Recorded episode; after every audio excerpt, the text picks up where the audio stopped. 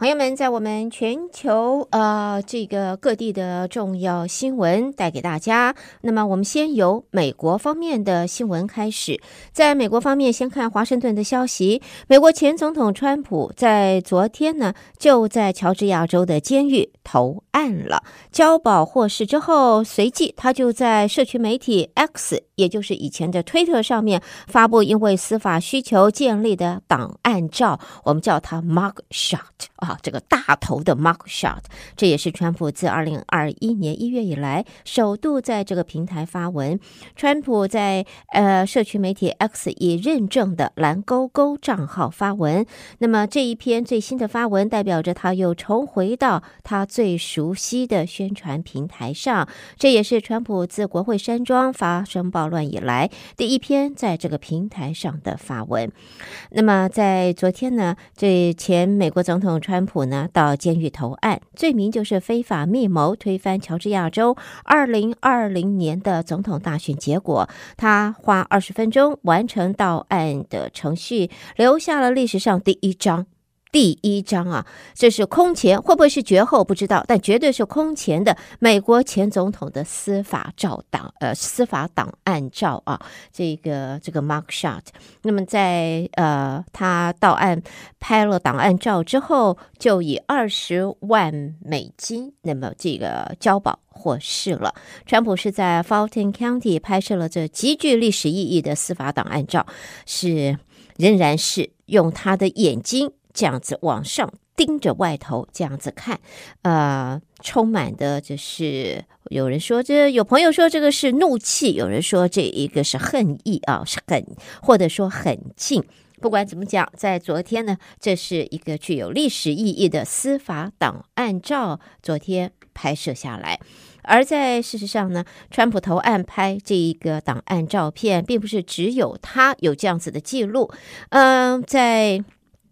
美国方面的话，其他也有九位名人在美国留下过类似的这样子的档案照。这一些有名的名人啊、包括了前美式足球球星，这是 O.J. Simpson；英国知名的影星 Hugh Grant 休格兰，还有金球奖影帝 Nick Nort。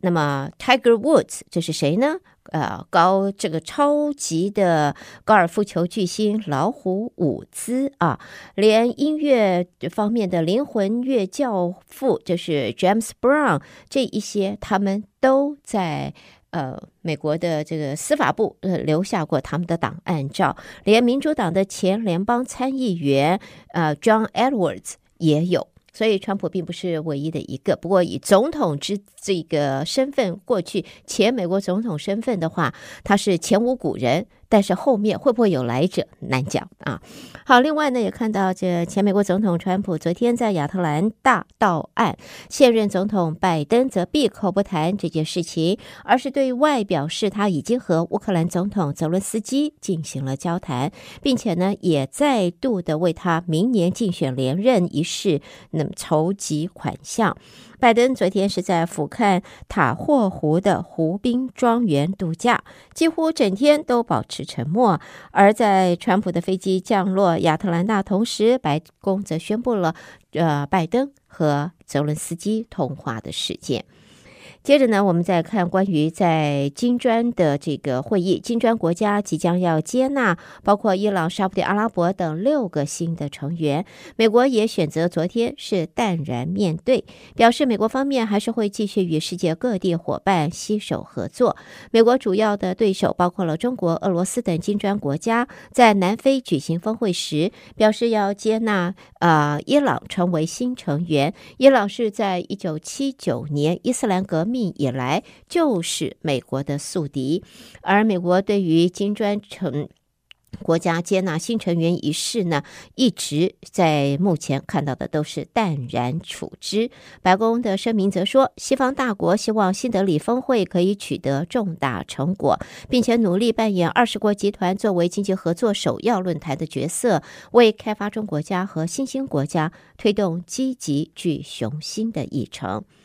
接着呢，在这里，美国国务院昨天也宣布对十三个实体与个人实施制裁，据说他们涉及强迫驱离与移送乌克兰的孩童。华府也就俄罗斯入侵乌克兰一事，正在加大对莫斯科施加压力的力道。根据报道，美国国务院的声明说，另外对三个俄罗斯所成立的机关实施签证限制，理由呢，则是这些单位涉嫌侵犯乌克兰的未成年人的人权。接着呢，我们再看到的呢，呃，这一个是在俄罗斯方面啊，这个我们晓得瓦格纳的首脑，这是呃普里格金在。空难已经因为空难而死亡了。那美国则在有情报方面初步的估计，这是这飞机的内部发生了爆炸所造成的这一起空难。所以呢，这一个爆炸是导致飞机坠毁的。主要的原因，而描述这份初步评估的一名美国和西方官员则说，报告研判普里格金极有可能是遭到锁定，而爆炸事件也符合俄罗斯总统啊普丁长久以来就是试图让批评人士晋升的一个呃，应该来讲这是一个历史。好，下边呢，我们再看到的呢，就是在美国，呃，这三明治连锁店啊，朋友们知道 Subway 吧？一定听过，说不定朋友们还是他们的。忠实的客户啊，Subway 这一家三明治连锁店已经同意并购了。那么，他宣布达成了交易，接受活跃于餐厅和调理食品业的美国私募基金公司洛克资本集团的并购。在超过一百个国家拥有三万七千间餐厅的 Subway 说，交易将会结合公司的全球影响力和品牌实力，还有洛克资本集团在餐厅和特许加盟业。业务模式中的深厚的专业知识。好，另外呢，也看到呢，这是在呃，现在呢，这个有这呃媒体啊，以及在资料方面也显示呢，有新的。关于在病毒方面，那么这是新的一个病毒出来了以后，这个变异株是 BA. dot two dot A 呃八六，现在在更多的国家现踪，当然美国也有，但是呢，包括了美国的医疗专家和国际方面的专家表示呢，在目前还没有任何重症的证据出来，所以并没有发布任何的这个紧急的警讯。也借由这一则新闻，还是要提醒我们的听众朋友，现在呢，在美国 FDA 呢已经批准了 RSV 啊这一个这一个呃疫苗的接种。那么，对于六十五岁以上的长者使用 Medicare 的话，是完全免费，由政府来提供。如果你是属于就是对于怀孕后期的妇女，更重要的是准妈妈们，三十二到三十六周的准妈妈们，这一个呢是重点了。这个的重点就是因为 RSV 疫苗可以保护他们的新生儿。到六个月出生之后，到六个月避免被 RSV 病毒侵袭，而这个 RSV 的病毒侵袭有可能会有并发重症的这个危险。所以呢，现在 FDA 是全球第一个批准 RSV 疫苗用于三十二到三十六周孕妇准妈妈们的国家。那么这一方面呢，在美服方面已经有足够的疫苗已经准备好提供服务，但那么也希望就是六十五岁的长辈，你可以直接。接去美服。那么准妈妈们怀孕三十二到三十六周的准妈妈们，请和你的 OBGYN、你的妇科医师讨论，然后呢，呃，到美孚药局可以直接的接种啊。另外的话，在美孚药局现在也有包括了流感疫苗，还有 COVID 的疫苗，现在都已经充分的准备，朋友们可以赶快及早为自己做好防护。美孚的电话是二八一五零六二四五三，好，这个重要的讯息也在今天我们新闻美国新闻的最后带给大家。那么，在美国的新闻之后，接下来我们要把焦点转到国际新闻方面，继续和我一同关心。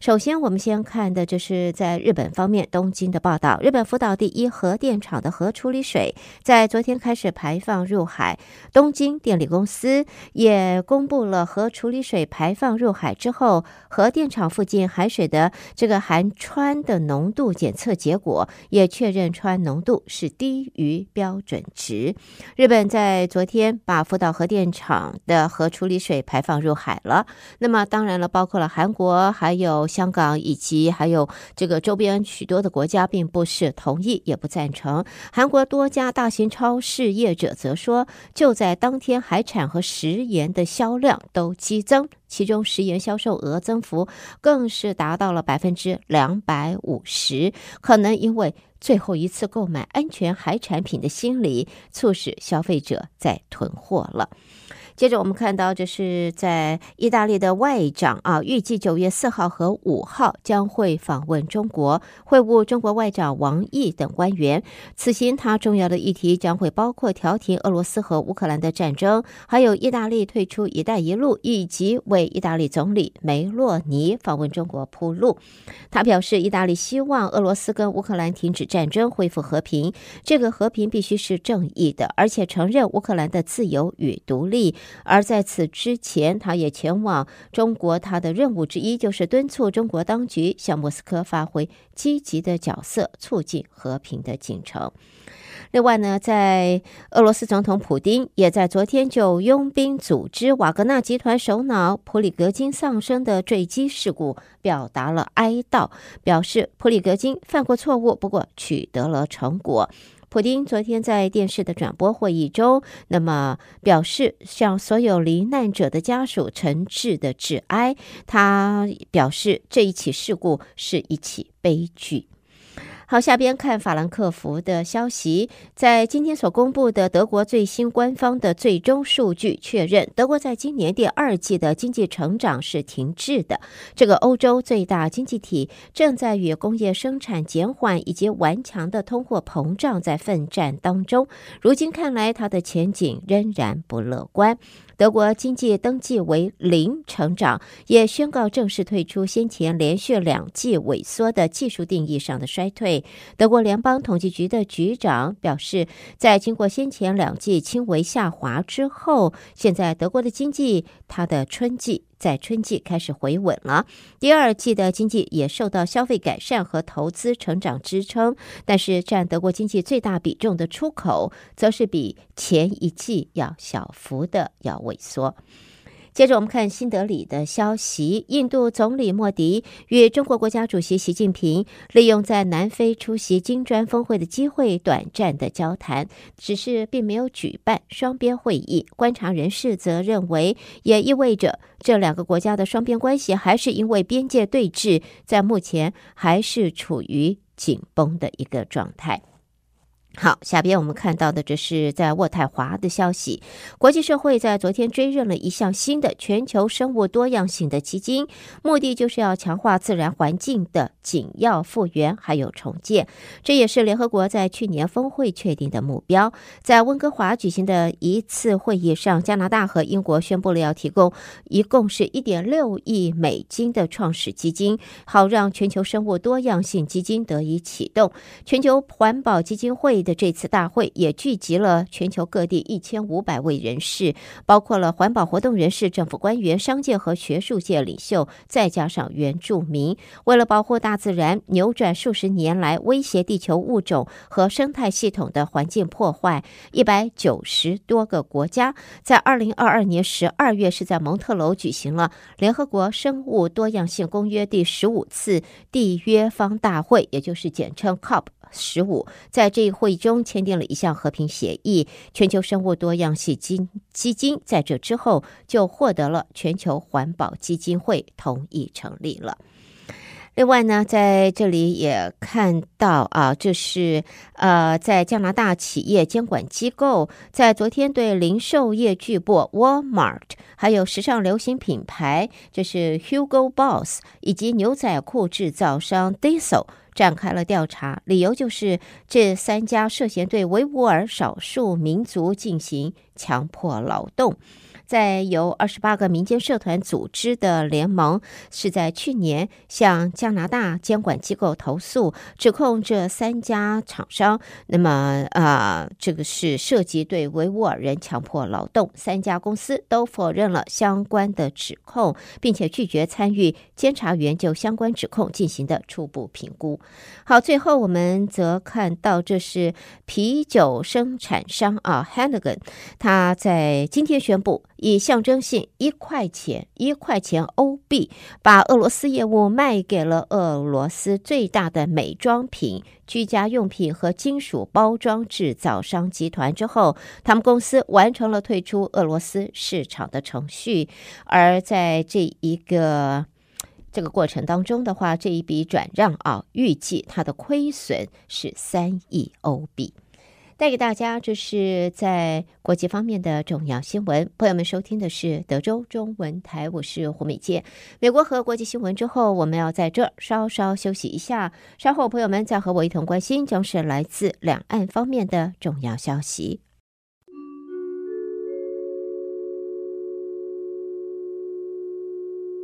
先看到，在中国的经济方面，因为中国的经济疲乏等因素，让人民币兑换美元的汇率在今年下跌超过百分之五，仅仅略低于二零零八年全球金融危机期间的水准。所以，媒体报道，中国人民银行已经要求国内银行缩减境外债券的投资，这也是捍卫人民币的一个最新的举措。而在消息人士也说，中国也正在计划要把中国国内股票交易印花税减少最多五成，来提振陷入困境的股市。而中国财政部这个月初已经向国务院提交了相关的建议方案。在中国的经济低迷、市场投资不振，中国在上海、深圳三百指数跌到了九个月来也呃九个月以来的低位，也自今年四月的峰值下跌了百分之十一。相比之下的话，这一个可以看到呢，就是在全球股票指数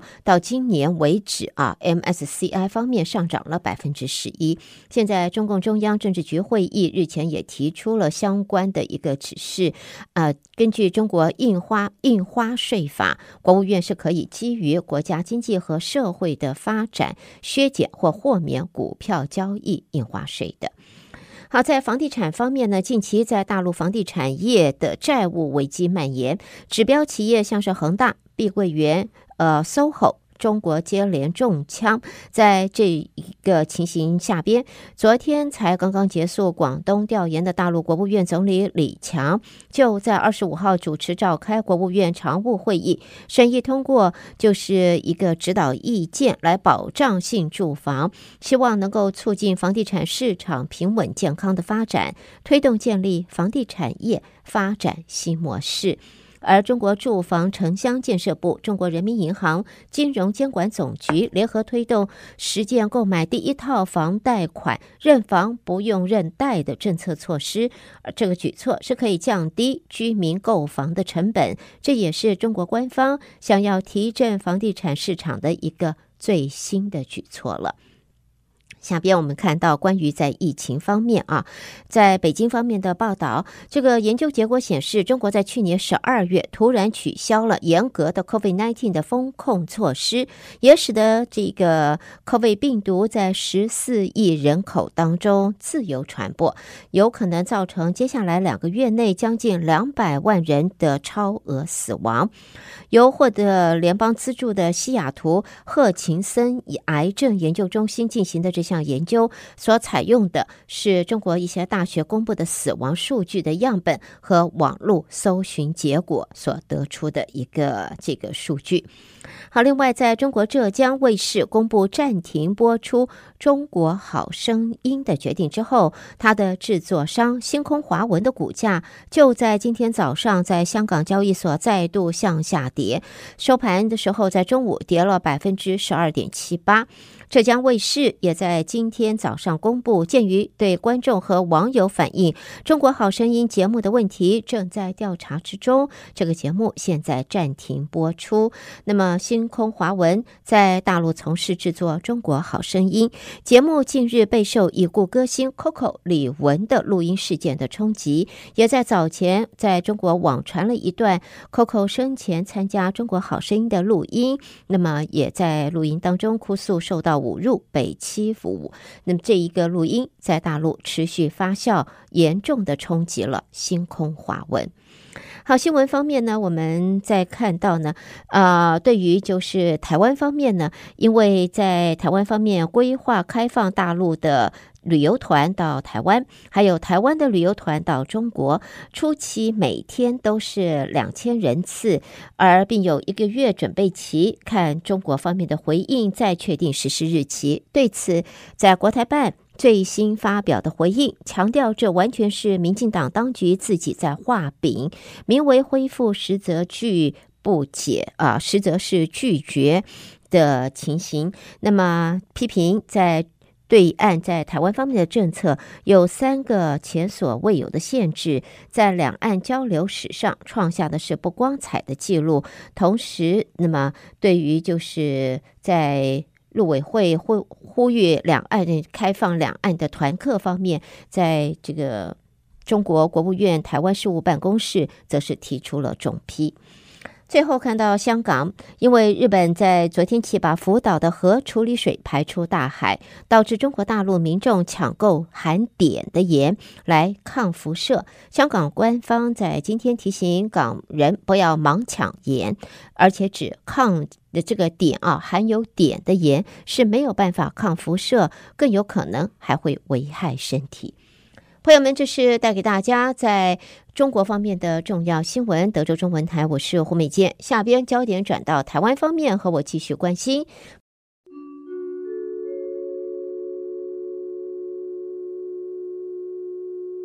德州中文台的听众朋友们，大家早安，我是李自立。台湾方面讯息，今天首先为您报道的是，总统府今天上午宣布，蔡英文总统将于九月五号到九月八号。以邦谊同庆、合作永续为名，率团专程访问非洲友邦史瓦蒂尼，希望达成同庆两国邦谊、促进永续合作的出访目标。总统此行主要行程是出席“五五五五”双庆仪式，共同庆贺中华民国台湾与史瓦蒂尼友好邦谊，并期盼两国未来携手前行。在双方互助互惠的基础上，在各项合作领域都能永续发展，创造双方的人民福祉。外交部次长李淳说：“简单说，斯瓦蒂尼王国独立以来，每一年的国庆都是九月六号，啊，所以呢，并不是呃跟这个金金砖这个峰会啊，或习近平出访，呃，有什么较劲的原因？它其实纯粹就是一个时间的巧合，单纯的巧合，没有什么较劲的问题。”访团成员包括经济部长王美花、侨委会委员长徐家清、高雄市长陈其迈、总统府副秘书长张敦涵及李淳等人。李淳表示，我国正在推动高雄市跟史国首都姆巴巴内市缔结姐妹市，以及两市深化教育青年合作计划，因此陈其迈会随团出访。台湾经济研究院今天公布七月份制造业、服务业跟营建业气候测验点。都为上扬，尤其制造业是结束连续三个月下滑的态势。台经院指出，美国投资优于预期，带动了当地的经济。中国灾后重建需求显现，台湾出口冷飕飕的情况应该可以改善，最坏的情况已经过去。下半年可望逐季成长，但是要有明显复苏，看见较强的成长力道，恐怕得等到明年第一季甚至第二季。台经院景气预测中心主任孙明德说。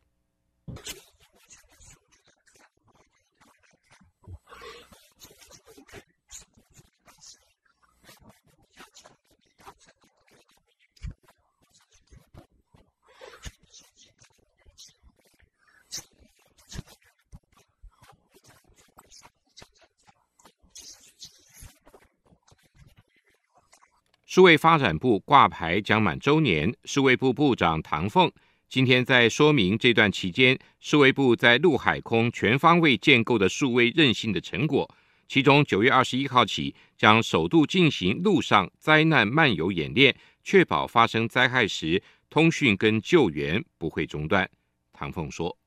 我们接下来会有两次跟消防署的演习以及验证，来确保小规模的灾难漫游，就是任何一家行动网络失效的时候，可以漫游到其他还有留下来的行动网络，确保怎么样通讯都是顺畅的。特别是针对消防啊、灾难救助啊等等的人员，我们会有宽频的这个 PPDR 的设置，确保不是只能用对讲机，而是可以甚至传即时的影音啊等等的频宽都没有问题，甚至用遥控的方式哦来进行。救灾等等。唐凤表示，其次，空中的非同步卫星也将在明年底完成七百多个接收站，海上的台马海缆四号则将在后年底建置完成。司法院、行政院跟法务部今天举行联合司法改革重点成效记者会，由司法院院长许宗力、行政院政务委员罗秉成跟法务部长蔡清祥分别说明司法改革六年来的重点成果。并且强调，这仅是阶段性的成果，并非是据点。司法改革正朝向以人为本、扩大司法参与的目标稳健迈进。罗秉成说：“我们现在正朝向确立以人为本、扩大司法参与的目标前进。今天这个六年的重点成效的记者会是一个逗点，不是一个句点。整个改革不是打掉重练。”是在我们的原来的基础上面，在六年前的司法改革国是会议所形成的相关决议的建议跟指引底下，来稳健渐进的进行。二零二四总统大选逐渐接近，各项的竞选活动也开始热络。民进党二零二四的总统参选人副总统赖清德今天出席民主台湾客家峰会的活动时致辞表示。面对当前严峻的国际情势，客家义民精神正是台湾社会所需要的。赖清德指出，二零二四大选攸关台湾前途跟民主存续，并且重申要以跨党派、跨世代、跨领域的民主大联盟共同守护台湾。赖清德说：“啊，我也跟我们客家的乡亲报告哈，因为这一次啊，明年一月十三号的总统跟立法委员的选举。”啊，攸关台湾的前途，不仅仅是会影响台湾的走向，啊，民主的存续，甚至于啊，印太的和平跟稳定。那我身为民进党党主席，我也知道，单凭民进党的力量，啊，要来完成这样的使命，啊，恐怕力有未逮。我们必须要更更开阔的。来跟社会的各样力量来连接在一起，我们才有办法完成守护台湾、促进民主、和平、繁荣这样的使命。民众党主席、总统参选人柯文哲今天出席“一代伊人杜聪明”高雄新书发表会。柯文哲强调，此行程与选举无关，纯粹是为了表达对杜聪明博士的敬仰。各界关心柯文哲是否和国民党总统参选人侯友宜对话，柯办则证实幕僚已经在启动讨论，不排除双方会面。柯文哲竞选办公室发言人陈志涵说：“当然，大家就进一步来说，那在野有没有可能谈呢？其实我也在这边跟大家说，的确就是幕僚之间已经有在启动一些相关的讨论，我们没有排除说可以见面。”另外，鸿海创办人郭台铭日前邀请国民党总统参选人侯友谊、民众党总统参选人柯文哲喝咖啡。侯当时率先回应，愿意再次登门拜访。之后，柯文哲也建议改喝果汁。郭台铭今天在台北出席活动时受访表示，他一直在等待柯文哲来电，最快下周三人就可见面，共商选战胜选的策略。郭台铭还特别强调，我没有任何预设立场，而且任何人都不应该预设立场。他说：“我们三个人应该都有畅通的联络管道。我现在只能这样说。可是呢，我们不透过，我们也绝对不会透过任何的我们的媒体办来发言。我想柯主席讲过，我听到了，他要喝果汁，啊，我在等着他打电话来，我们就很快的下礼拜，我们这三个人就可以一起见面，不要经过任何的传话。数位发展部挂牌即将届满周年，数位部长唐凤今天也说明了这一年来推动的政策跟成果。针对外界关切的防诈议题，也强调数位部已经获得行政院同意。将于九月底试办一一一短码简讯，作为各级政府机关应用。未来民众只要看到简讯是来自一一一三码，即可确认是政府单位发出的简讯，从源头防止诈骗集团以假乱真。唐凤说。行政院已经核定我们这个短码简讯一一一这个号码，所以应该是三码里面，我个人认为最好记的号码了。那所以以后收到政府相关机关简讯的时候，只要看是三码的一一一，就知道这是政府来的。那我们会在下个月确保中央机关里面愿意首先来导入的，我们就调整我们的城市啊。但是最后的目的是各级的政府机关，包含地方政府，都可以运用这样子的方式啊，让大家容易记忆。近年来，社恐一词在网络上被广泛使用，而社交焦虑症这是儿童跟青少年最常见的心理健康问题之一。研究指出，有百分之十的孩子有社交焦虑症，担心出糗，一被关注就焦虑，甚至紧张到喘不过气。最常见的情况就是拒学，不愿意到学校上课。治疗方式需要同时结合药物、放松的技巧训练跟认知行为的治疗等多种方法。台北市联合医院松德院区儿童青少年精神科医师李婉珍说：“